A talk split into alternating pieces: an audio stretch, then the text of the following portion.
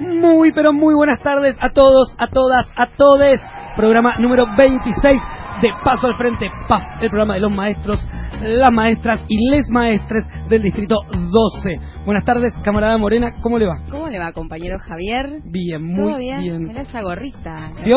La estoy moviendo en redes. Sí, porque es mi gorra de la suerte. Siempre quise ser Eh. como los niños yankees que juegan al béisbol y tienen una gorra de la suerte. Ajá. Yo lo veía en las películas cuando era niño. Claro, muy, muy de que- Telefe, domingo 3 de la tarde. ¿Por qué es mi gorra de la suerte? Porque con esta gorra pudimos entrar finalmente el otro día al búnker del frente de todos para el cual no estábamos acreditados. Bien, voy a saludar primero a la mesa y después hacemos comentarios sobre las elecciones porque ya no estamos en veda. Podemos decir todo lo que no podíamos decir el viernes pasado. Compañera Mabel San Pablo, ¿cómo le va? ¿Qué tal? ¿Qué tal? La gorra cobra una doble significación, además de ser de la suerte, digamos, porque en estos días hemos visto al futuro presidente con una Mi- gorra. mire lo que voy a hacer. Me la doy vuelta y me disfrazo de Alberto Fernández. Excelente, excelente contra la discriminación. Muy bien, compañera y especialista Natalia Picasso. ¿Cómo está usted? Bien, muy bien. Contenta de estar acá, los extrañaba. Sí, la extrañaba. extrañamos mucho.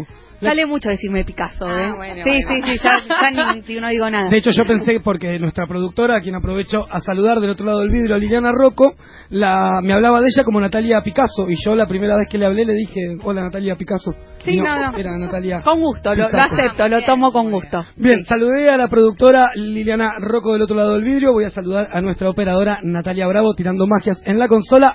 Atrás de ella está nuestra diseñadora gráfica, la señorita Camila De Vita. Y no quiero dejar de saludar a nuestra licenciada que ayer cumplió años. Así que, señor Noé, un beso grande de parte de todos beso, nosotros. Para vos, lástima que no pudiste venir porque la torta la vamos a tener que comer nosotros. Nos- yo traje Sí, una torta, pensé que sí, claro. sí. Yo traje los churros. Un, un festejo. Bueno, eso le podemos dar mecha. Bien, camarada Morena, si la gente quisiera comunicarse con nosotros, ¿qué tiene que hacer? Lo va a hacer en paso, al frente todo junto en Facebook, en PAF-radio por Instagram y si no, el 11 6184 9807. Muy bien, este es el minuto para decir cosas sobre las elecciones que no pudimos decir el viernes pasado. Contando ya. Eh, no voten a Macri, no voten a la reta. Eso yo lo quería decir el viernes pasado y no Se pude. quedó así fuera. atragantado. Sí, me quedó Lo también como que una sensación agridulce, digamos, porque en uno se ve que me hicieron caso con las vibras que tiré y en el otro no tanto. No, no sé. no. Bueno, pero digamos que ganamos, celebremos, porque nos están queriendo vender un triunfo no tanto. Sí. Ganamos, no está más el neoliberalismo en nuestro país. Así que bueno, es un triunfo impresionante del campo popular, difícil, con distintas Me gusta, Sí, compañera, La, la lectura que- que... se hace es también de esta imagen, ¿no? Muy representativa, muy simbólica, que fue salir a festejar en esto que decís, Mabe, que es ir despojando al neoliberalismo y las políticas nefastas de este gobierno eh, hacia un horizonte distinto, pensando en la pluralidad, pensando en la equidad y pensando en políticas sociales de justicia, que fue la- justamente las que estuvimos perdiendo eh, nos estuvieron quitando derechos conquistados o reconquistados, va a haber un, una tierra que algún que creo que Axel decía que fue arrasada en el caso de la provincia de Buenos Aires, pero creo que a nivel nacional se observa así. Largo el Los discurso de Axel, ¿eh? Los datos que, que mencionó, capaz que en el momento no se captaban tanto porque había una efervescencia popular increíble, pero sí retomarlos, retomarlos porque son datos concretos con los que hay que empezar a trabajar. Mm. Y bueno, y la ciudad de Buenos Aires nos queda un largo camino, pero acá estamos. Sí. Paz, por lo menos, para poner un pasito más hacia otros horizontes, nuevos aires. Estamos acostumbrados acá, igual en la ciudad de Buenos Aires, a dar esta batalla, así que esperemos que con el cambio de gobierno nacional vengan nuevos aires y por lo menos Esperemos. nos tiren también alguna soga para seguir batallando acá en la ciudad de Buenos Aires. Dicho esto, me parece que la gente está ansiosa porque entreguemos los boletines de la semana, así que con eso vamos. A ver, a ver, hagan silencio, que vamos a entregar los boletines. Bien, y arrancamos a todo motor porque vamos a, vamos a acelerar. El insuficiente de esta semana tiene que ver con una noticia internacional que hace tiempo viene circulando y tiene que ver con un pequeño país al norte de esta región. Es Haití, que nos ha marcado un rumbo, un, primer paso en la oleada independentista de independencias, eh, aquel principio del siglo, y ahora tenemos que verlo mirándolo con ojos de preocupación y esperando que mejore la situación. Seguimos viendo crisis políticas, básicamente es la no la posibilidad de construcción y reconstrucción de un sistema político que es eh, mixto, que tiene muchas deficiencias y que básicamente en la situación en la que están, más casi el 50% de la población está eh, no llega a comer, no llega a comer, no llega a ir a los hospitales, no tienen insumos, se sublevó, parte del pueblo está manifestándose y lamentablemente tenemos que anunciar que hay heridos y muertos y muertas, tenemos que también mirar con ojos internacionalistas exigiendo que las políticas que sean de acompañamiento y de ayuda no sean de intervención, que justamente es lo que pasa cuando los países abren sus puertas políticas y piden ayuda. Así que con aire de esperanza, con visión de esperanza, pero teniendo que mostrar la situación internacional complicada de Haití, el insuficiente de esta semana es para la pérdida de vidas, para la pérdida de políticas y de soberanía nacional. ¡Ay, pero qué vergüenza, qué vergüenza! ¡Tiene insuficiente! Muy bien, me toca entregar el regular de esta semana y obviamente el regular ya lo tengo alquilado, alquiladísimo, va siempre para esta querida gestión saliente. Esta semana se lo lleva una confluencia de imágenes.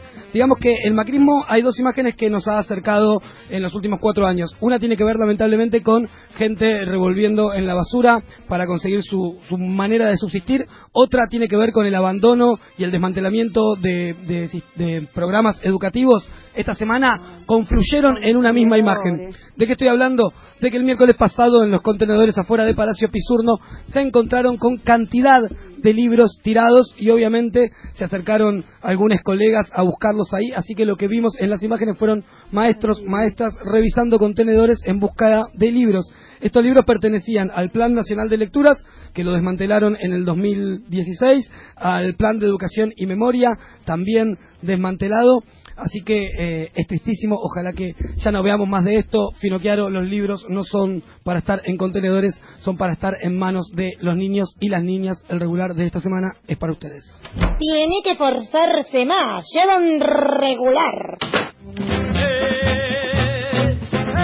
Y esta noticia cruza fronteras, pero es un poquito más cerca. Es eh, una buena noticia dentro de lo que es, lo que significa el avance en una causa de una muerte. En este caso vamos a hablar de Mariel Franco, fue una activista, una comprometida actriz social en, en Brasil, que fue asesinada de 13 balazos 13 eh, el año pasado. Amnistía Internacional planteó que hay mucha inconsistencia en el avance de este caso y hace poco, hace dos días aproximadamente, la fiscal de la causa eh, comprobó que hay una cierta vinculación con el actual presidente Jair Bolsonaro. Dicen que el acusado estuvo unas horas antes en su casa, en, un espacio compartido, así que podemos decir que la causa avanza, que no va a quedar así impune, que vamos a encontrar a los responsables del asesinato de Mariel Franco y vamos a poder eh, saber la verdad. El bueno para esta semana es para esta noticia. ¿Qué quiere que le diga? Lleva un bueno, otra cosa no le puedo poner. Muy bien, y el muy bueno de esta semana va a ser largo y compartido. Pero lo nucleamos finalmente en la comunidad LGBTTIQQA para ellos va el muy bueno de esta semana por varias noticias que nos llegaron y que queremos comentar. Además de que el sábado, lo sabemos todos, va a haber una nueva marcha de visibilización y reclamo de derechos, otra marcha del orgullo. La nota la dividimos en tres partes porque hubo tres noticias relacionadas con esto esta semana que nos pusieron muy contentas. Uno es el fallo de ayer de em, en la provincia de Santa Fe. ¿sí? La legislatura en ambas cámaras aprobó el cupo laboral trans. Iba a ser en un comienzo del 10%, finalmente va a ser en un 5%. Ojalá que se aumente, pero no deja de ser una noticia maravillosa Por otro lado, camarada. Por otro lado, sigo en mi mirada internacionalista. En este caso, vamos a hablar de eh, Claudia López, una alcaldesa de Bogotá, que era también activista y que, más allá por su género, ella es lesbiana, declarada, es un avance en la parte simbólica de la política de Colombia. Así que también nos sumamos. También va para ella y también va a ir para Stanislao Fernández. ¿Por qué le ponemos también a él el muy bueno? Porque esta semana se conoció que el hijo de Bolsonaro mandó en Twitter una suerte de meme en la que decía justamente esto no es un meme, haciendo una paráfrasis de la obra de Magritte, y se lo veía a él todo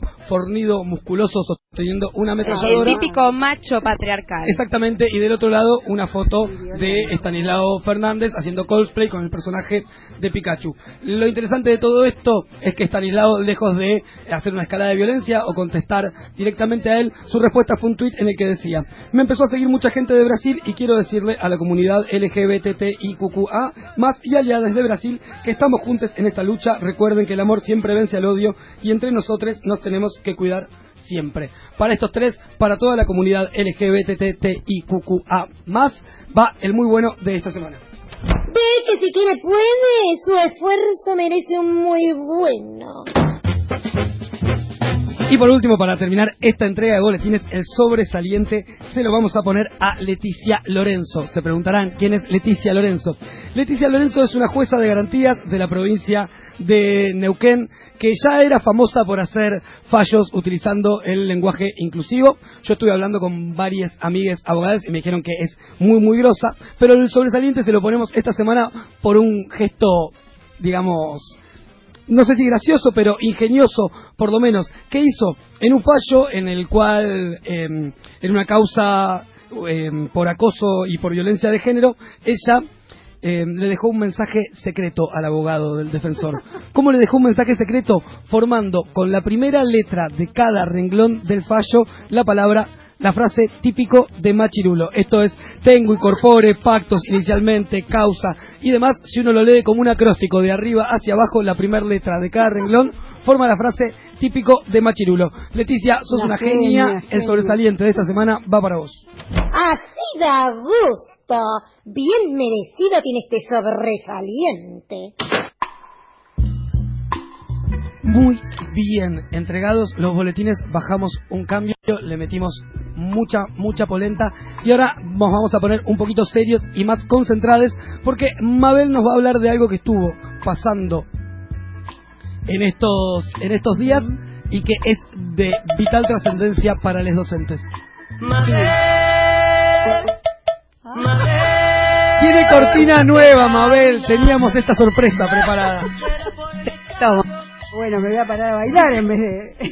No, no, por favor, la escuchamos atenta que es, que es muy importante. Sí, no, y bastante serio. La verdad que, bueno, gracias por la cortina, tengo que decir. Eh, yo vi que hoy pusimos como este, difusión, ¿no? ¿Qué pasa en las escuelas? La verdad que en las escuelas hay muchísimo enojo, muchísimo. Eh, el 30 de octubre fue el acto público de traslado. ¿Y qué se encontraron los compañeros de conducción que fueron a trasladar? Que en vez de eh, aplicar eh, el orden de mérito como se venía haciendo habitualmente hace años. perdón, el orden de mérito es el puntaje que vos tenés en los listados. Exactamente, el puntaje.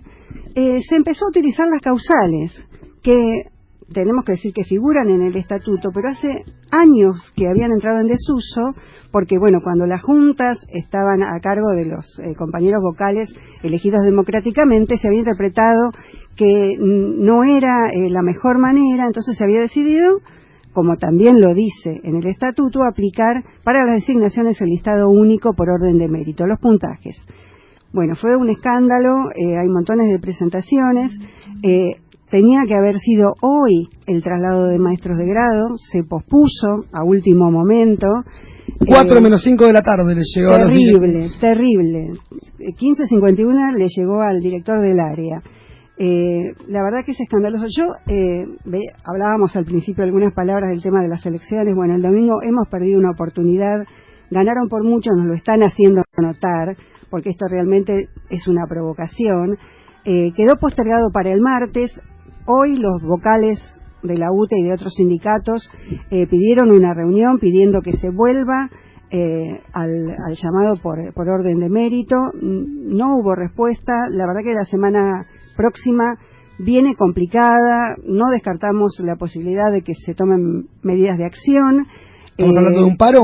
Y puede ser, porque además de esto, que es este, inaceptable, porque digamos que si se aplicaban las causales, se tendría que haber avisado a todas las compañeras y compañeros antes de la inscripción, que fue en abril del año pasado, cosa que no sucedió. Es una mojadita de oreja, claramente. Es una provocación. que también a mí me provocaron hoy en mi home banking. Exactamente. Hoy los compañeros cobraron, cobraron en tiempo y forma, pero no en la cantidad que correspondía. Bueno, es... Eh, es un chino, yo acá me traje anotar algunas cosas para, para compartir, ¿no? Se, se cobró un bono por única vez, se, había, se descontó el que se había pagado la otra vez. Eh, aportes jubilatorios que no se habían eh, pagado, que no habían pagado los docentes, esta vez sí. Eh, eh, los, impuestos a las ganancias que no habían pagado este mes sí. O sea que todo lo que había sido y días de paro descontaron. Preelectoral, el día de paro que contra la represión en Chubut. O sea, todo un combo para que los compañeros cobraran menos que el mes pasado, sino igual los que tuvieron suerte. O sea que eh, ¿Sabe? cuando no te liberan el provocación. dólar, cuando no te liberan el dólar te, te sacan el, salario, exactamente. Así estamos con esta gestión. Así que bueno, veremos cómo se desenvuelve esto la semana que viene. Hay muchos enojos en las en las escuelas con muchísima razón y bueno, el sindicato está trabajando y consultando a ver eh, digamos si esto se puede revertir y si no veremos eh, ¿Qué pasa? El martes va a ser muy difícil que se realice el traslado, aunque está convocado por causales para realizarse. Así que bueno, eh, vamos a ir avisando a las compañeras y compañeros eh, a través de los comunicados de UTE. Quisiéramos que se resuelva, lo vemos bastante difícil. Muy bien, dicha entonces esta información. Gracias, Mabel, por traernos alta data, como decimos siempre. Y ahora sí, vamos a presentar la consigna musical de esta semana, porque ya está acá con nosotros Manuel Becerra, nuestro entrevistado estrella del día de la fecha. Manu es profe de media, profe de terciarios, es una de las personas que más sabe sobre la escuela secundaria. Y él tiene un blog que se llama Fue la Pluma y tiene además una cuenta de Twitter ¿sí? que es muy muy famosa, arroba Chemendele, si no lo siguen se las recomiendo. Está, como la otra vez veía, una de las cinco mejores cuentas de educación de la Argentina. Y pensando de qué podíamos buscar temas, se nos ocurrió, bueno, Twitter, el pajarito, che, eh, fue la pluma, pluma, pajarito, vamos a buscar canciones que tengan que ver con aves. Así que en primer término vamos a escuchar Chacarera del Cardenal en la voz de Rally Barrio.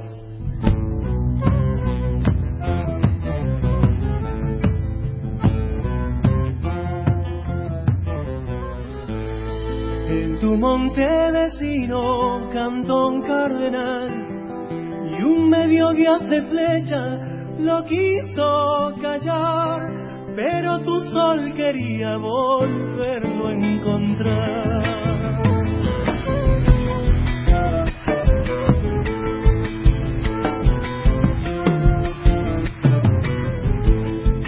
En un lugar del tiempo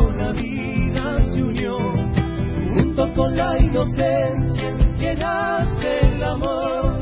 Los cuerpos no son carne que regala Dios.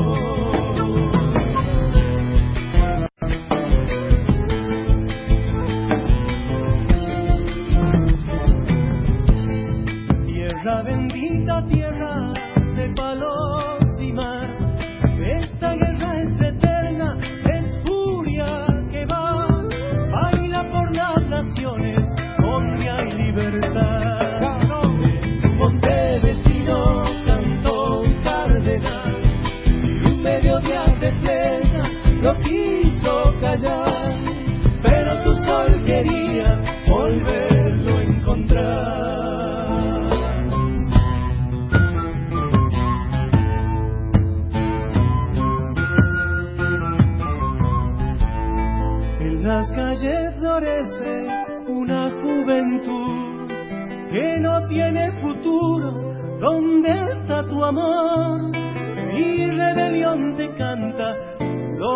faltó.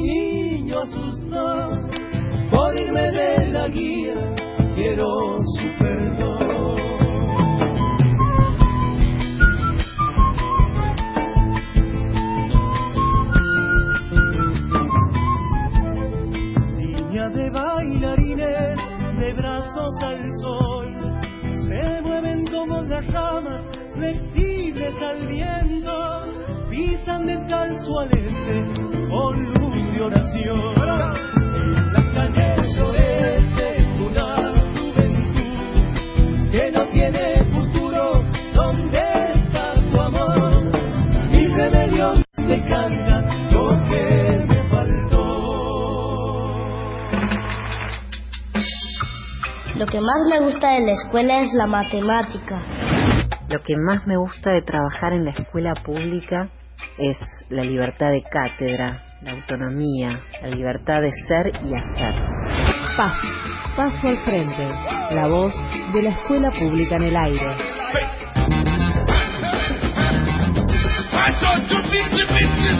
Segundo bloque de PAF, paso al frente. Estamos en el programa número 26. Nos llegan saludos de todos lados, del sindicato, nos están escuchando. A todos. Eduardo, un saludo enorme.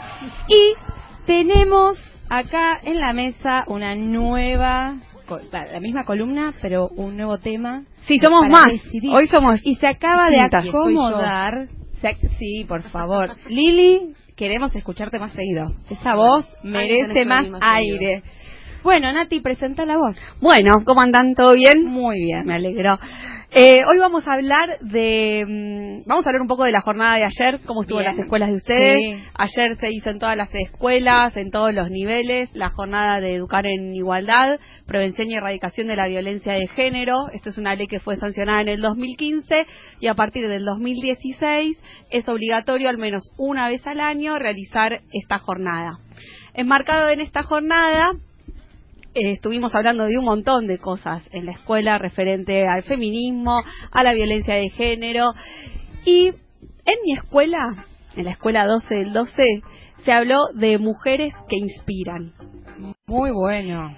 Y como a mí, mis amigas me inspiran, traje a una amiga, Me maestra de esa escuela, que es Anaí González, que además es nuestra oyente número uno. Es nuestra primer oyente número Bueno, uno. bienvenida. Bueno, hola, ¿qué tal? Muchas gracias. Del otro lado. Bienvenida, Nancy. Bueno, ¿y esto qué ¿Vos qué tenés alguna mujer que te inspire? Sí, un montón. Una, que se te Bueno, primero mi vieja. Bien. primero. Y después un, mon- bueno, un montón de mujeres que hicieron historia y algunas anónimas. Eh, algunas vecinas que vi remarla, poner la olla todos los meses. Esas mujeres me inspiran. Y una que me inspira está lejos, está presa, es Milagro Salas, todavía sigue presa. Rocco, una mujer que te inspire. ¿Podemos decir Alejandra López? Podemos. Podemos decir Alejandra López. ¿Nos ¿Vos la estará escuchando? Yo la conozco. No, la bueno, conozco. Saludos. Maestra también, colega. maestra. Bien. Bueno, Mentora, diría.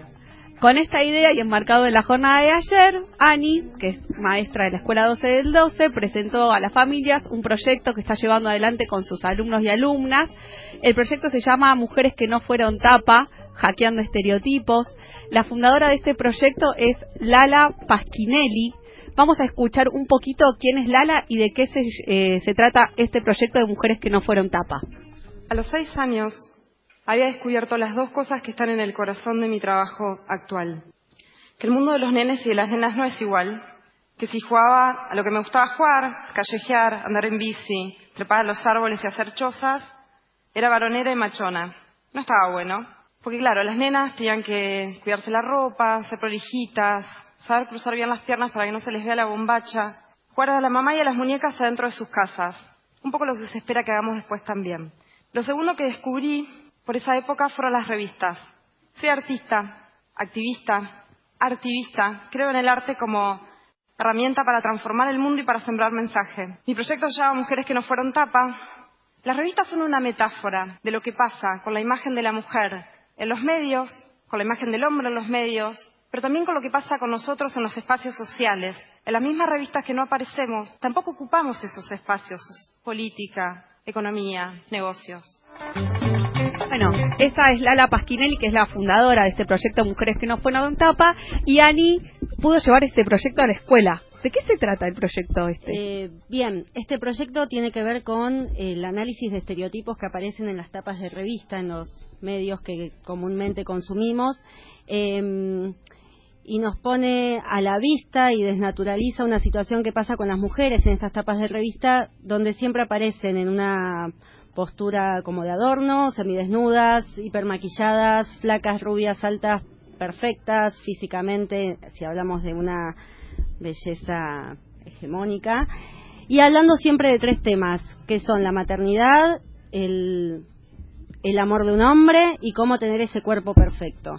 Y a partir de este análisis de las tapas de, revistas a las que llegamos anotándonos en este proyecto y te envían un link al que puedes acceder a todo este material, em, empezamos a pensar con los chicos y las chicas en quinto qué mujeres reales conocen que son inspiradoras para sus vidas. Y ahí dio comienzo a todo este proyecto.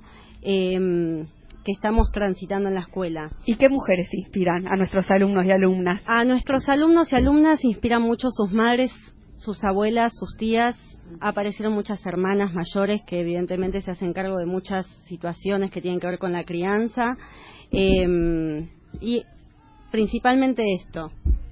Yo quiero hacer una pregunta. La reacción de las familias cuando vos presentás el proyecto y después les cuento el por qué me interesa saber eso. las familias quedaron muy sorprendidas primero al ver el material. El material está muy bien armado y es muy visual y se sorprendieron mucho de la discusión que se estaba dando en un quinto grado de la escuela primaria de un tema tan complejo, tan profundo y tan importante. Fue de sorpresa, fue de agrado, eh, fue de agradecimiento. Bien, nosotros en, en, tercer grado ayer en la escuela trabajamos con una canción de Gabo Ferro que se llama Costurera Carpintero y se trabaja mucho con la identidad de género y las caras de las familias en un momento eran como de terror, hasta que en un momento descomprimimos, les dijimos que entendemos que son de otras generaciones, que por ahí son ideas que ellos tienen un poco más arraigadas y que les cuesta más soltar, después de una charla pudieron como relajar y, nos asentían con la cabeza en todo lo que decíamos. Sí, es lo que siempre decimos, el tema de incluir a las familias es fundamental para llevar adelante la ESI.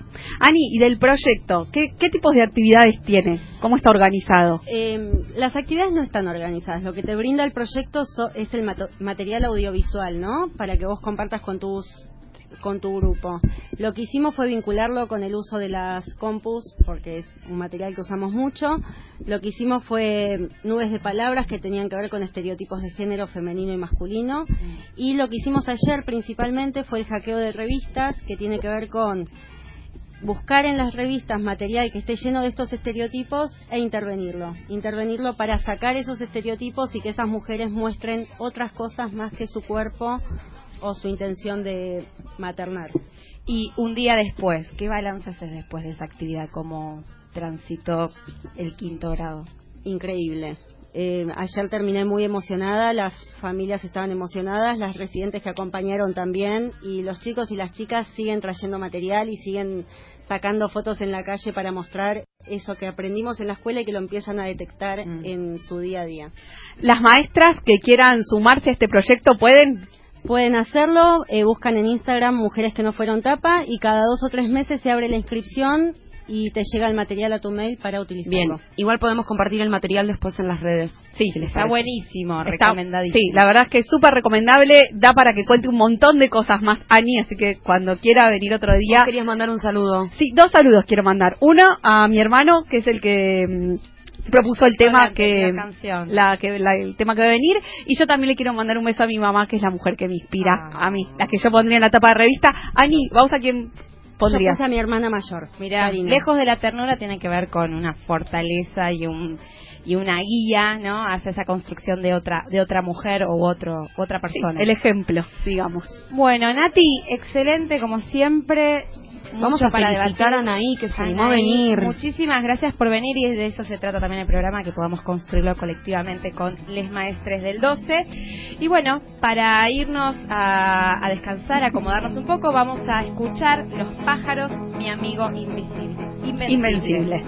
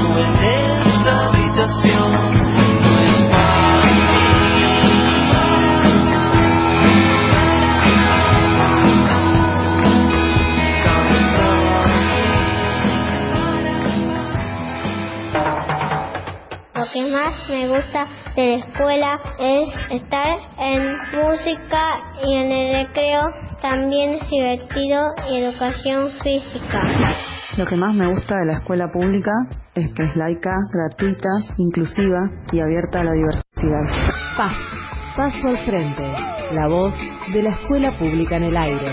Sí, no solo es el audio, sino que estamos al aire en este tercer bloque de paso al frente. Y Pa- habría que mencionar la cantidad de personas que están. Sí, es una maravilla. Sí, nos saludamos a Julián, compañero del distrito que De la escuela 2 del Dos. 12. hoy escucharnos, ni a la compañera Mariana, Mariana Peluco, Peluco. también que ya es casi una afiliada a PAF. Muy bien, eh, nos siguen llegando saludos, saludamos a Andrés que nos manda un besito y a nuestra fiel oyente Natalia Inevitable, quien me invitó el miércoles pasado a su programa y Sí. Morena no puedo dejarlo pasar. Hablamos de usted en su programa. Usted había comentado que sabe hacer el SOS en código Morse Sí. y acordamos que hoy lo iba a hacer al aire. La consigna de Feria Americana que sale los miércoles era ¿qué dato innecesario sabes? Y entre tantas cosas, haciendo, buscando, Memoria. digo, ¿qué, ¿cuál es lo, qué es lo que tengo y que no, no me sirve? Y bueno, el SOS. Yo dije que para mí era muy Yo útil digo- saber el SOS sí, en código Morse. Estamos perdidos, varadas, bueno, nau- naufragando. Yo les traigo la señal. Bueno, ¿cómo es? Son Vamos. Tres. eh, No, no, no, no. Ay, Tic, tic, tic. Con Ah, pi bien. no queremos. Hago tic, tic, tic, ti, ti, ti, tic, tic, tic. Bien. Perfecto. El momento radio. Salvémosla, salvémosla. estoy mirando a, a Conde cosa de, de no ver al resto de las Bien, le hago una pregunta. ¿Eso lo sabe solo usted o todos los comunistas? Eh, no, ¿sabes que Lo aprendí en otro lugar, nada que ver. Nada que ver. Pero Bien. sí, te hace... Los socorristas te- lo deben saber. Sí, fogatas, primeros auxilios, pero esos son necesarios. Muy bien, basta entonces eh, de pavadas. Mandamos besitos también para Liliana que nos está escuchando. Y ahora sí nos ponemos un poquito más serios porque tenemos un invitado de lujo. Estamos aquí con Manuel Becerra. Manu es profesor eh, De historia, también es profesor en terciarios. em, es conocido dentro del mundo de la docencia, principalmente, además de por ser un gran docente, por su blog que se llama Fue la Pluma y también por su Twitter, digamos, yo le pregunté si lo podía presentar como Twistart, me dijo que preferentemente no, pero lo es, arroba Chemendele, es una gran, gran cuenta de tweets sobre temas educativos. Manu. Twitter es como Instagramer. Claro, exactamente. Muy bien. Ah, bueno, bueno, hay que seguirlo. Manu, ¿cómo estás? Bienvenido. Ah, espera Espere que- porque me espere parece no que- se escucha. Dice, di- yo le, tra- le- voy a tenga- traducir a los oyentes, Manuel, Ahí dice estamos. que hay Sí, perfecto. que, Ahí se, está. que se aceptan libros, decías. Se aceptan libros, ya que, Ah, ya que digamos, vamos, vamos a explotar la fama en las redes sociales, este, nada, si me quiere mandar libros para comentar esas cosas. Perfecto. Porque acá hay, hay compañeros que son grandes tuiteros, entre ellos Javier Conde. No, por favor. Yo no Yo tengo- trato de colgarme de las tetas de otros tuiteros. La semana pasada me pasó con Calamaro. Bien. Comentó algo Calamaro, le contesté, me respondió Wow, Bien, pasaste la entonces, tarea de la Canamara. semana, seguir Che Mendele Arroba en Che Mendele, por Twitter. favor, todo el Perdón, mundo. Perdón, yo no tengo Twitter, pero quiero saber qué significa Che Mendele. En realidad es Mendele. Pasa que Ah. no, no te ponen la, Claro. la, la tilde. Eh, porque Mendele significa Manuel, Manuelito, en Yiddish creo, y yo tengo un tío en Santa Fe que cuando yo nací tenía un vecino que se llamaba Manuel, Manuel que la esposa le decía Mendele, y me pusieron a mí. o sea, yo al norte del Arroyo del Medio, en Santa Fe, mi, mi familia me dice Mendele. Entonces, bueno, dije, bueno, ya fue. Me gusta eso, de tener do- doble identidad de acuerdo al- a, a la frontera. A, la- a la- a los límites de la, sí, del Arroyo del Medio para arriba, del Arroyo del Medio para abajo. Bien, pero bueno, Manu, no te hemos invitado para hablar de Twitter, aunque podríamos haberlo hecho. Pero aparte de su identidad es ser docente y para eso lo convocamos. Exactamente, y porque aparte lo que sí vemos es que en tu cuenta de Twitter hace mucho tiempo que venís eh, hablando, reflexionando, problematizando sobre eh, la escuela secundaria y principalmente sobre lo que es tu área, que es la enseñanza de historia. Así es. Así que se nos había ocurrido que podíamos empezar esta charla preguntándote por qué enseñar historia en el secundario, que aparte me parece que es algo que está bastante cuestionado. Tenemos el caso de Chile donde se sacó historia, digamos, es una materia que está un poquito en la mira de las políticas neoliberales. Sí, este, yo la verdad que no es que soy un fundamentalista de que hay que enseñar historia en secundario, o sea, es mi título, vivo de eso, este, así que me voy a tirar ya que estamos acá contra la, mi- la corporación, contra mi corporación de los profesores de historia. Eh, me parece que lo más importante ahí es enseñar herramientas para el análisis de lo social. Eh, como que la historia en todo caso es, es una excusa, es, un- es una de las, Una de las- de las disciplinas, digamos, que en realidad apuntan a esto, entrenar algunas habilidades para el análisis de lo social. O sea, analizar un fenómeno social, las elecciones, analizar este, la dictadura, analizar este, el federalismo de Rosas, etcétera, etcétera, en función de determinadas variables que, que permitan per- que pe- permitan hacer un análisis del presente y de la propia realidad del, del exalumno. digamos, Bien, ¿no? ¿y por qué es importante que un pibe o una piba tenga esas herramientas de análisis? El pensamiento crítico es eso, en realidad. O sea, yo puedo bajar, o sea, uno no puedo, quiero decir, uno tiene el, el margen para ir pararse y bajar una línea. Hmm. Pero en realidad eso lo- los pibes lo detectan fácilmente cuando baja línea y mm, me parece que no suma, digamos, no, no, no le estás dando herramientas a un pibe. Si estoy diciendo, no, bueno, vos tenés, est- esto es así porque este es el marco teórico que yo manejo y ya está. En realidad, esto, son distintas variables, son distintas cuestiones que vos decís, bueno, una tensión en Argentina, históricamente, por lo menos desde, desde el- desde la organización del Estado, es la tensión entre el Estado intervencionista y el libre mercado. Y bueno, eso es una herramienta, entender qué significa esa tensión. Bueno, eso sirve para analizar alguna, para analizar las propuestas políticas de Macri y de Alberto Fernández, en todo caso en función de lo que van diciendo. Entonces, ahí apunto yo. Es historia, pues, porque la materia es historia, pues yo me formé en eso, pero en realidad, digamos, se trata de una cuestión más de ciencias sociales. Pasa que en secundaria está dividido por asignatura, lo cual es un problemón. Claro, y justo de eso te iba a decir, Manu, por lo que entiendo, estás planteando que en realidad eh, la importancia no está tanto en los contenidos, sino en, en justamente en el análisis que se pueden hacer. Desde ese lugar, ¿no te podrían venir a proponer, bueno, entonces juntemos historia, cívica, geografía, digamos, y algunas otras materias, y total lo que importa no son los contenidos, sino el análisis que el pibe puede hacer de eso? Es que en realidad, o sea, los contenidos importan, eh, pero no tanto en términos de disciplina pura. A eso me refiero, no es que no importan, importan, pero no en tanto disciplina. O sea, si vos querés explicar la tensión entre intervencionismo y libre mercado, la tensión entre Estado central y autonomías provinciales, esos son contenidos.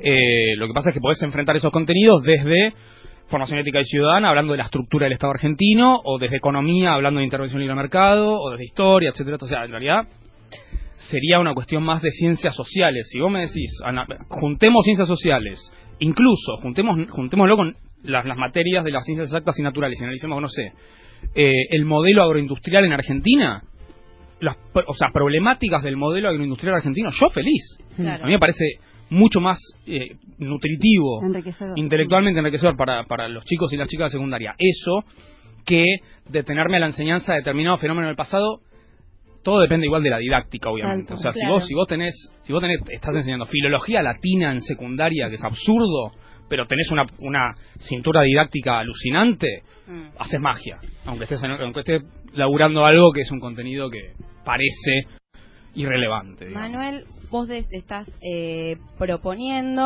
o estás mostrando una manera distinta de enseñar. ¿Qué ves hoy en las secundarias o en las escuelas medias? ¿Cómo, cómo se abordan esas ciencias sociales a las que vos estás mencionando? Hay un tema ahí que, que yo me he estado dando cuenta en los últimos años, que es que los contenidos, en términos curriculares, o sea, en el diseño curricular de la de ANES, por ejemplo, en la Ciudad de Buenos Aires, los contenidos están actualizados. Uno, el, el- el con- el diseño curricular de historia es malo por otras razones, no porque el contenido no esté actualizado. Actualizado en términos de la academia, digamos, de la producción académica, está renovado, está bien el marco teórico general, uno puede discutirlo más o menos, pero no está tan, no está mal, no es un desastre. Pero Tam- en cuanto a la didáctica también, no, ahí está la cuestión. Entonces, los contenidos están renovados, están renovados de la ley federal. O sea, cuando, cuando se hizo la ley federal, una gran renovación de contenidos, estuvo eh, eh, Luis, Luis Alberto Romero y Hilda Sábato, que fueron los que tiraron más o menos las- los lineamientos generales del currículum de historia a nivel medio, lo actualizaron porque antes era la cuestión patriótica, así los Mm. programas viejos, estuvo muy bien hecho ese laburo, después la ley federal obviamente tiene otros problemas, pero lo que nunca terminó de, de cuajar es la cuestión didáctica. Entonces, se enseña historia con contenidos renovados, pero en vez de, en vez de estar enseñando fechas y nombres, o sea, cuántos soldados tenía el, el batallón 17 que cruzó los Andes, en vez de enseñar eso, estamos enseñando memorísticamente los procesos. Defina modelo agroexportador. Y los pibes van, agarran el, al- el manual o van a Wikipedia, copian, pegan y están definiendo el modelo agroexportador. Porque los pibes lo que hacen es detectar rápidamente las palabras, eh, los conceptos importantes que a vos te interesan. Los pibes detectan cuáles son las palabras que el docente quiere que vos le que, que ellos respondan. Están Lo- cumpliendo. cumplen porque esa habilidad la, la- la desarrollaron, porque en realidad Sí. también la desarrollan en primaria. esa habilidad. Exactamente, sí. Entonces llegan a secundaria con ese con ese modus modus eh, alumni, digamos, que le sale bien porque vienen zafando con esa y nunca nadie puso en cuestión ese contrato eh, didáctico de esa de, de esa de esa disciplina o de esos contenidos. Entonces va y sigue así. Ahora la cuestión es, vos le las tirás después a- después de eso una pregunta de relación modelo exportador, listo, te lo repiten de memoria o, o te copió de pedo del, del- del- de algún texto, no importa cuál. Bueno, a ver, y, y ahora relacionámelo con la propuesta de, con la baja de, lo- de las retenciones de Macri a la soja. No, no pueden hacer eso. Este, porque justamente están repitiendo conceptos que no entienden. Eso es algo que quedó ahí, que nunca se puso seriamente en cuestión, si bien hay lineamientos curriculares que atacan ese problema, eh, quedan en el papel, porque en definitiva eso nunca llegó realmente al aula. ¿Y cómo se ataca?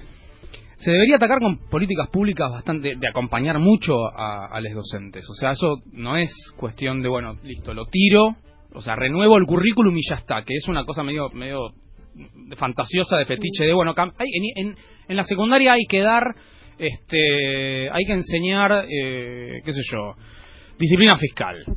Vos podés vos ponés lo que quieras, que si está mal enseñado no pasa nada. Si vos pones, de de nuevo, filología latina en secundaria y está bien enseñado, haces magia. Pero Sí. Manuel, yo te pregunto algo, Sí. que porque allá Morena decía, ¿no? Es di- distinto al resto, o no hay otros profesores con propuestas como la tuya, vos sentís que es absolutamente innovador lo tuyo, va contracorriente, ¿qué, qué ves con el resto de, de, la- de los Digo, docentes? yo, yo no, no, no es que estoy proponiendo, no es que yo, yo soy el, el innovador, No, digamos, eh, pero es algo que vi, que veo, que he hecho yo. O sea, que en un momento me di cuenta de que esto estaba fallando y intenté correrme de ahí y cuesta un Perú. ¿Por qué? Porque los pibes eh, hacen esto, todo, vienen haciendo esto siempre. Entonces vos le decís, no, no me, ha- no, come- no me copien ni peguen, y los pibes no saben qué hacer. Y yo no sé cómo enseñar que no copien ni peguen tampoco, porque estoy medio tratando, estoy en el vacío, un poco a ciegas. Por supuesto que hay docentes que hacen cosas innovadoras, que no hacen esto, pero hacen cosas que yo no hago, pero son copadísimas y enseñan un montón. Estoy hablando de un panorama muy general, Claro, donde sí, obviamente sí, sí, podés encontrar una cantidad de excepciones por escuela por todos lados, este, qué sé yo. Manu, y contanos entonces alguna situación didáctica en la cual vos creas que la propuesta que llevaste te acercó un poquito a esto que estás defendiendo. Yo ahora, eh, últimamente, en los últimos, el último mes y medio, eh, por, por determinadas circunstancias, recorridos míos, eh, empecé a meterme un poco con la idea de que los pies tienen que aprender a metaforizar y a, y a- y a ponerle un lenguaje simbólico a esos que a eso que yo estoy enseñando que esté por encima de eso, o sea, que sean capaces de poner metáforas sobre Mm. eso. Empecé con ese raye y les, y les estoy pidiendo cada vez más que hagan láminas y dibujos y pinturas con eso. La última, que todavía no tengo la producción, estamos enseñando la generación del 80 y el proyecto liberal, y les pedí que reinterpreten la vuelta del malón de De la Valle, la pintura que está en el Museo Nacional de Sí, Bellas Artes, donde hay una serie de indios, que reinterpreten eso desde el punto de vista de los pueblos originarios. Vamos a ver qué sale. O sea, que hagan ese mismo cuadro, pero pintado desde el otro lado. Desde los pueblos originarios. Antes que eso, hice, le- les pedí a los pibes, a ese mismo curso, que hicieran una lámina donde sintetizara la segunda revolución industrial, los avances técnicos de la segunda revolución industrial, el petróleo, la electricidad, etcétera, etcétera, con los movimientos obreros en Europa, con el Mm. surgimiento y organización del movimiento obrero. Y aparecieron unas cosas alucinantes ahí. Desde la metáfora, desde, desde decir eso con otro lenguaje, con un lenguaje pictórico en este caso, salieron cosas re lindas. Eh, después sobre dictadura, digamos, laburé dictadura en un, en un cuarto año y también salieron unas láminas muy interesantes en términos de, de- de la capacidad de... O sea que bancamos, por ejemplo, esas propuestas que en internet circulan bastante de los profes que proponen hacer memes. Digamos, tendría un poquito que ver con esta, Sí. con esta lógica. A mí me parece, a mí me parece una, una muy buena idea. No sé si, o sea, yo lo hice eso, este, salieron cosas interesantes, pero me parece que hay algo que queda corto ahí, me parece. Mm. No, no, me parece bien, me parece como, como ta- tal vez para el año que viene se pueda pensar que eso sea el principio. Claro. Porque efectivamente están metaforizando y están poniéndole otro lenguaje a, a- a un, a un contenido, pero pero me parece que queda un poco corto porque esto es algo que ellos tienen al alcance, ellos saben hacer memes. Mm. Entonces, hay que hay que tirar de ahí, digamos, Vygotsky, ¿no? O sea, hay que hay que sacarlos del lugar donde ellos hacen las cosas que les salen. Entonces, si, si lo primero que les sale es hacer memes, listo. Empecemos en el primer trimestre, hagan memes. Ahora, en el segundo y el tercero, vamos a ir para otro lado, donde le pongan un poco más de laburo a eso. A veces un poco la sensación que da, eh, yo no estoy en, en- en media, ¿no? Pero que también tiene que ver con cierta falta de confianza de los profesores y las profesoras sobre el alumnado. Pasa esto, vos Sí. lo sentís, digo, es... Sí, sí, sí, total. ¿Y cómo lo revertimos? Bueno, hay algo ahí de la enseñanza que es que es eh, que es una apuesta. Mm. O sea, vos cuando tirás un, un- o sea, tirás un acto, das un acto de fe y de confianza a los pibes, estás haciendo una apuesta. A ver qué sale. Y bueno, hay que, hay, en realidad lo que hay que, me parece a mí, a empezar a hacer es a dar margen a eso, a confiar en eso decir, bueno, a ver, a ver qué te va a salir. La con esto de la dictadura los mandé solos y solas al Parque de la Memoria, porque yo ya no podía hacer salida didáctica, por Mm. toda la, la agenda, qué sé yo, dije, bueno, listo. Van Basta. solas al- y solos al Parque de la Memoria y me graban un podcast o un pastiche de audios en Mm. realidad sobre qué les pasó en el Parque de la Memoria y además que dan cuenta del contenido de la bibliografía que yo les había dado. También salieron cosas. Y fueron al Parque de la Memoria. Y estuvieron ahí y, y comunicaron sensaciones, más, menos. Una piba que no habla en clase porque le da un montón de vergüenza, pudo hablar en el podcast y decir cosas interesantes, o sea, este, me parece que hay algo importante ahí que es correrse de lo que correrse del texto y del contenido duro y de la disciplina dura, porque en definitiva, si quieren ser historiadores, historiadoras, bueno, después vendrán a la facultad y estudiarán, e irán a un archivo y estarán, como decíamos recién con un compañero acá, este, respirando ácaros en un archivo Claro. histórico. A mí no me interesa eso, a mí me interesa que tengan que, que puedan comprender determinados elementos de, de los procesos históricos. Con eso estoy más que hecho. Manuel, valorando estos aportes y estas propuestas individuales o que se van dando en diferentes puntos de las escuelas medias, eh, ¿qué consideras que debería avanzar en la gestión o en políticas públicas eh, educativas para poder avanzar en esto que vos criticás y de lo cual vos también aportás? Me parece esto que, que tiene que haber un gran acompañamiento de los ministerios y de las gestiones eh, para avanzar en esto, también dando confianza a los docentes, habilitando el ensayo y error. eh, educar es un arte, en definitiva, es un oficio que se parece mucho a un arte, entonces, y eso exige tiempo. Exige tiempo donde yo me siente con vos a planificar, ni ni siquiera planificar, primero nos sentamos a flashear y después de haber flasheado un mes, vamos a poder empezar a planificar algo que haya salido. Pero eso es, es una inversión de guita. Si tenemos a alguien que la tenga clara además y nos dé una mano, mejor. Pero eso es tiempo. Con respecto a la NES, Sí. ¿qué opinas al respecto de la caja, de la infraestructura? De la infraestructura eh, no puedo opinar nada bueno. Eh, sobre la NES, sobre la secundaria del futuro, ahí está la cuestión. Están haciendo, están haciendo aulas este, muy bonitas, que, que reducen, o sea, como son mesas grandes, reducen también la cantidad de pibes por aula que hay, pues en realidad tenés menos espacio, pues las mesas son grandotas. La infraestructura en la ciudad de Buenos Aires es mala, este, no es la peor del No, país, claro. pero es mala, es mala, tal vez sea la Es la peor. ciudad más rica, En, términos claros, Claro. siendo la ciudad más, la jurisdicción más rica del país y teniendo el PIB que tiene, podríamos ser Finlandia o más. Pero claramente hay un desinterés en ese sentido, entonces tenés asbestos, entonces tenés ratas, entonces tenés filtraciones, tenés, tenés escuela, tenés edificios nuevos que, que se inundan y se incendian a los, a los tres meses. Eso es claramente desidia eh, de la gestión. Entonces yo ahí no, no se trata no, no es ni didáctica ni pedagógica, sino puramente política de que a esta gente no le interesa. Eso no, no cabe la menor duda. Se ve en los edificios. Eh, después, la NES propiamente dicha, que este año está terminando de implementarse, me parece que le- hay una gran disparidad en términos de la calidad de los diseños curriculares. Los hicieron equipos que son muy distintos. El diseño curricular de geografía es bueno, el de formación ética ciudadana es excelente, el de historia es un desastre. Entonces, ahí hubo una, una fragmentación total de los equipos que hicieron ese laburo, entonces salió mal. Una parte, otra parte salió bien, porque los Claro. equipos eran buenos y son equipos que vienen. La, la- la- la gente que hizo geografía, Adriana Villa, Gurevich, etcétera, viene laburando hace mil años geografía y son gente que sabe un montón y el, y el diseño está bien hecho. Eh, ahora, después hay, hay determinadas cuestiones sobre la carrera docente, sobre incumbencia de títulos, etcétera, que no acompañaron eso y generan unos agujeros terribles. Entonces vos tenés un montón de materias especializadas por orientación que nunca se cubren porque tenés una incumbencia de títulos, por ejemplo, muy, muy estricta. Entonces, solamente los licenciados en turismo pueden dar estas materias. Andá a buscar un licenciado en turismo que Claro. dará 36 horas a la noche en un Claro, colegio. no, no existe. No existe. Abrime la incumbencia, poné a gente de historia o del coso a dar eso y ahí amplias un poco. No me pongas 36 horas en un paquete. Bien, Manu, y digamos... Puedo seguir. Sí, Sí, está buenísimo. Pero bueno, Soy digo, insoportable, Pensando, perdón, no, sos un genio. Pensando a futuro, digamos, y teniendo en cuenta de que sabemos que estuviste también como asesor de, de educación de acá de Matías Lamens en Ciudad y demás. Como última pregunta y para cerrar, dos medidas urgentes en educación acá en la ciudad de Buenos Aires. que releven la infraestructura de la ciudad de Buenos Aires es urgente. O sea, tienen que hacer un relevamiento ya. Hace 12 años que la gente gobierna y no lo ha hecho. Y hay que hacer un relevamiento urgente de, de- de las situaciones más peligrosas, situaciones más, más críticas. Eso es sin duda urgente.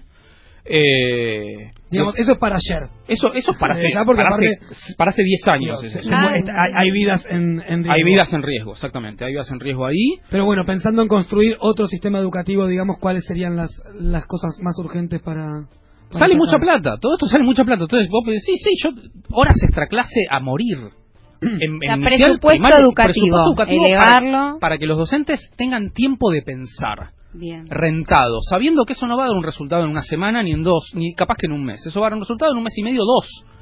O, Pero- o un año o dos. O un año o dos, pero, po- pero eso, es- eso es mucha plata. O sea, empezar a cobrar horas sin alumnos a cargo. Es que sin duda. Que la planificación que dedicamos por fuera de las aulas este, no, ahora- sé- no sea planificación que vos le quitas a tu familia o a, tu, a, tu- o a tomarte una cerveza con una amiga o un amigo, sino que sea rentado profesional este, en un lugar donde puedas sentarte con, con cerebros con los que vos te llevas bien, digamos, a flashear primero y después llevar eso a un documento de trabajo que se puede implementar. Bien, ¿y otra?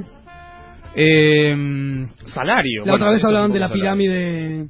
De la pirámide... ¿Del trípode de hierro? Sí. Eh, bueno, sí, crear cargos en secundaria es, es absolutamente necesario. Hu- hubo un avance en la Ciudad de Buenos Aires en ese sentido, de creación de cargos, de manera que vos tengas horas extra clase, etcétera. Hubo un avance con eso.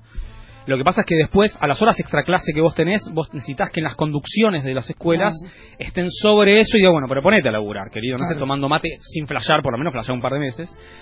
Para lo cual necesitas que el ministerio acompañe a las conducciones que no tienen la capacidad de hacerlo. Porque tenés escuelas, por ejemplo, muy grandes, o tenés conducciones que hace Desbordadas. desbordadas y que no les da entonces vos- vos- que, no, que no les da el, el cuero, el tiempo, el- la, la cabeza para atender a cada docente con otra clase. Entonces, necesitas gente del ministerio que vaya a acompañar eso, a acompañar, no a bajar línea, no a pedir planillas Excel, a acompañar a decir, bueno, a ver, necesitas que vaya a supervisar las reuniones de cargo, bueno, vos anda para allá, yo del ministerio voy para allá, con, con dos criterios básicos, acompañamiento del ministerio. Esta gestión, y esto lo ha dicho Matías muchas veces, porque lo hemos charlado en esos equipos, es, una, es un ministerio de educación que siempre estuvo de espaldas a la escuela.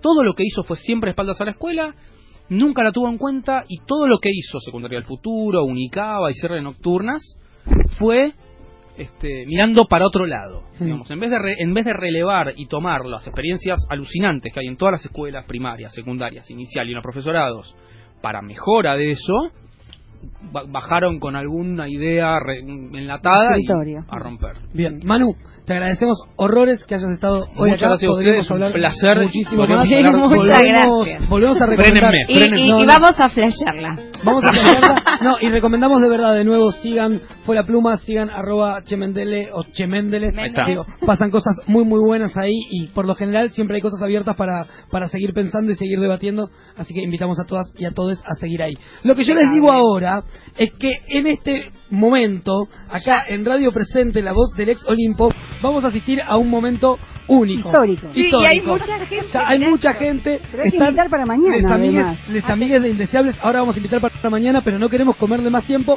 Porque acá los- con los amigues de Indeseables vamos a hacer un duplex el- y los dos programas en el crossover menos esperado. In Vamos a estar hablando con Andrés Mazoto, nuestro compañero que estuvo detenido en Chile. La Así emoción, ¿eh? Ahora escuchamos Donde las águilas se atreven de Ataque 77 y seguimos con esta locura.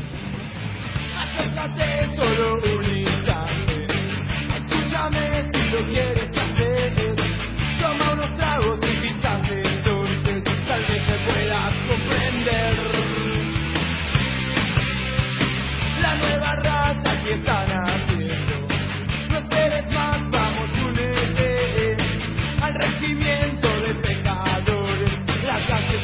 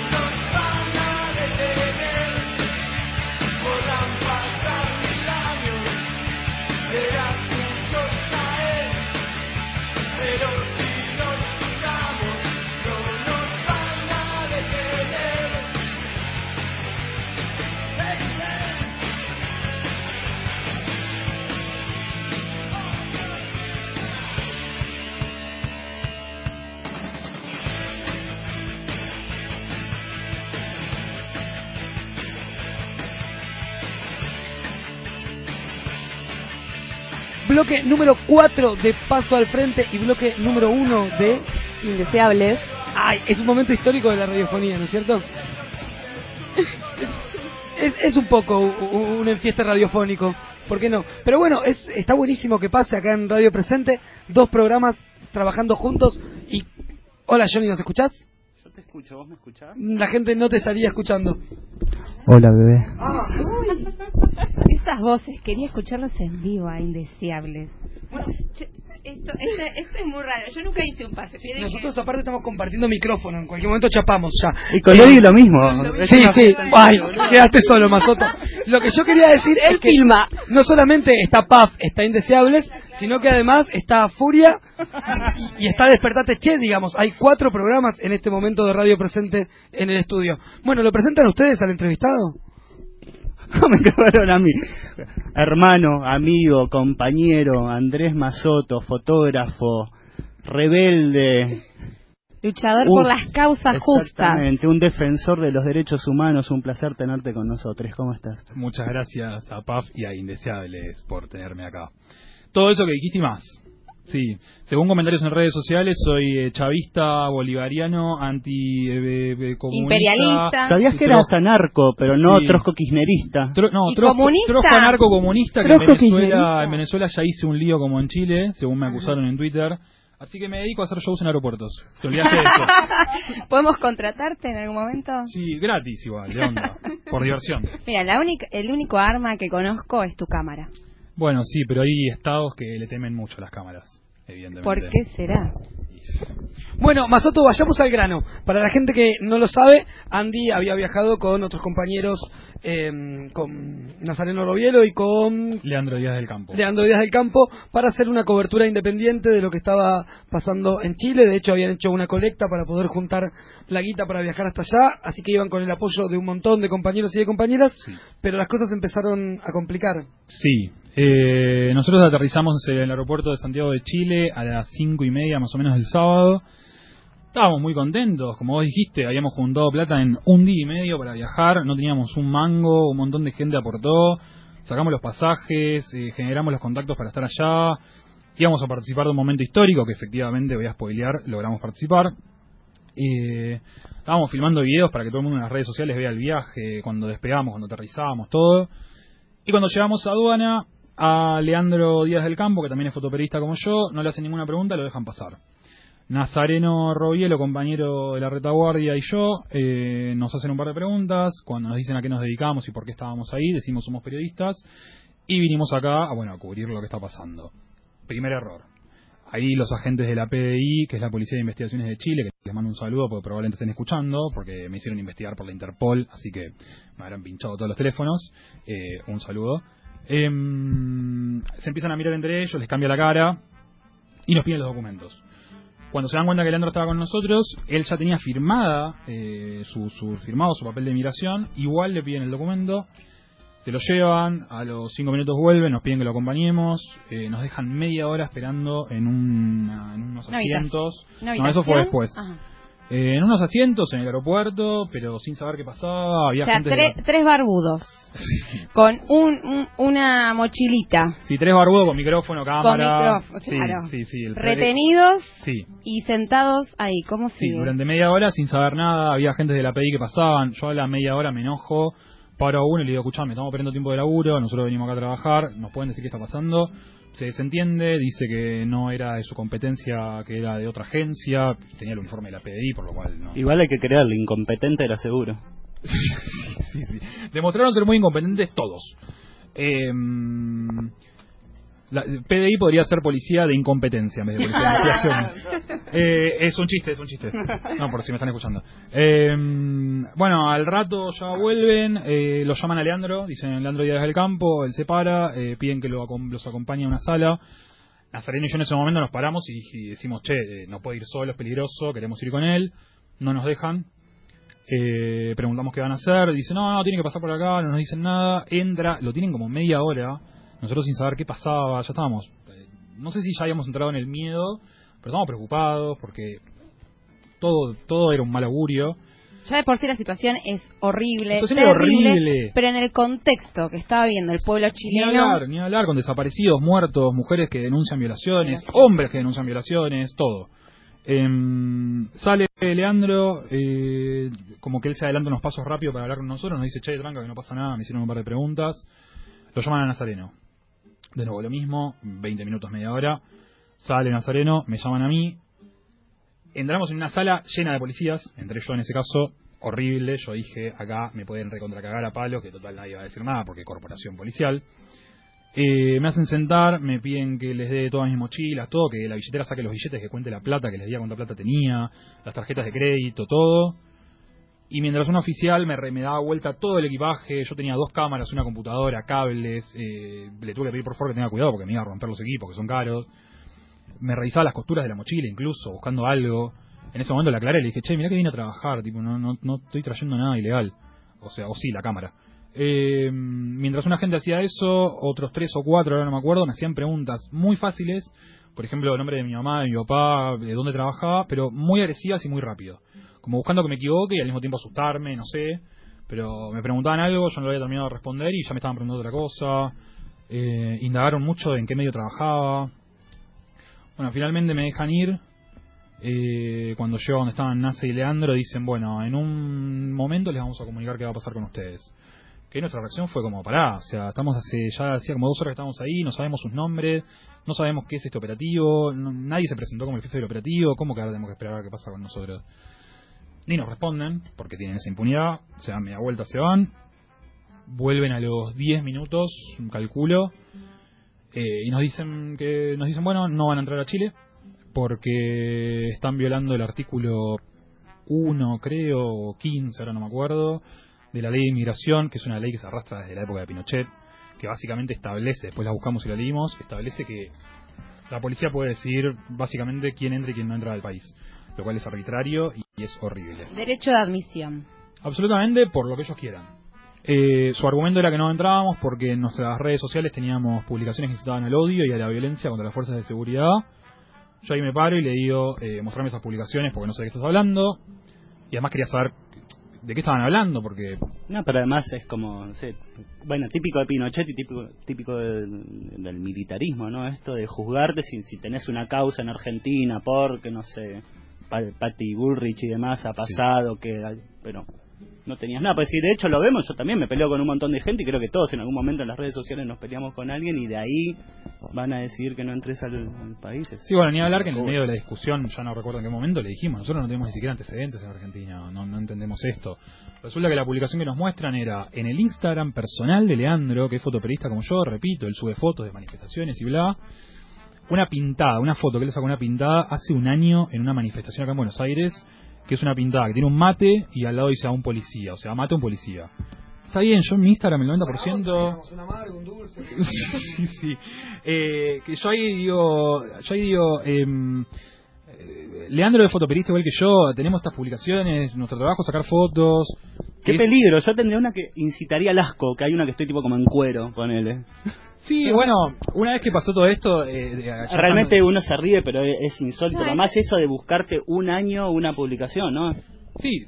Y el derecho a la intimidad y a la privacidad, ¿no? Porque Bueno, en ese momento nos sentimos muy zarpados porque dijimos, eh, claramente en esa media hora que nadie nos dijo nada o qué, eh, nos dieron vuelta a las redes sociales, que está bien, por un lado no tengo nada que esconder, pero por otro lado, como qué carajo revisás mis redes sociales. O sea, No, es, primero hablar desde una- un paradigma de censura, porque realmente te están amedrentando y hostigando porque sí, porque existe la libertad de expresión y vos podés desarrollarla en tus redes, y aparte porque ahí se expresa la primera violencia institucional Total. que tiene, obviamente, la policía de allá, y, y vos estabas, ni siquiera habías entrado. Hasta Sí, ya ahí en ese no punto estabas. igual había múltiples violencias, como por ejemplo retenernos los documentos, que nadie se identifique, que no nos cuenten por qué nos están investigando, eh, que nos hagan preguntas súper violentas, que nos den vuelta todo lo, todo el, el- el equipaje. Ya a ese punto hay un montón de violencias, por lo cual una más era como, bueno, listo, ya te he jugado, evidentemente, acá no se va a respetar ni un puto derecho. Eh, bueno, en ese momento nos muestran la publicación, nos dicen que por esto no vamos a entrar, intento, y con Leandro, que era bueno el dueño de la publicación, le intentamos decir que es una estupidez lo que están haciendo, no hay caso, nos encajan el papel que firmemos para que nos deporten, obviamente ahí la respuesta fue no vamos a firmar nada, vamos a llamar a la embajada. Eh, el oficial dice, está bien, hagan lo que quieran, da media vuelta y se va. Eh, Nazareno lo llama y le dice, pero pará, dame un teléfono. Dice, no, no, arreglate vos. Así. Por suerte teníamos los celulares, que no nos los sacaron porque eso ya hubiese sido un exceso.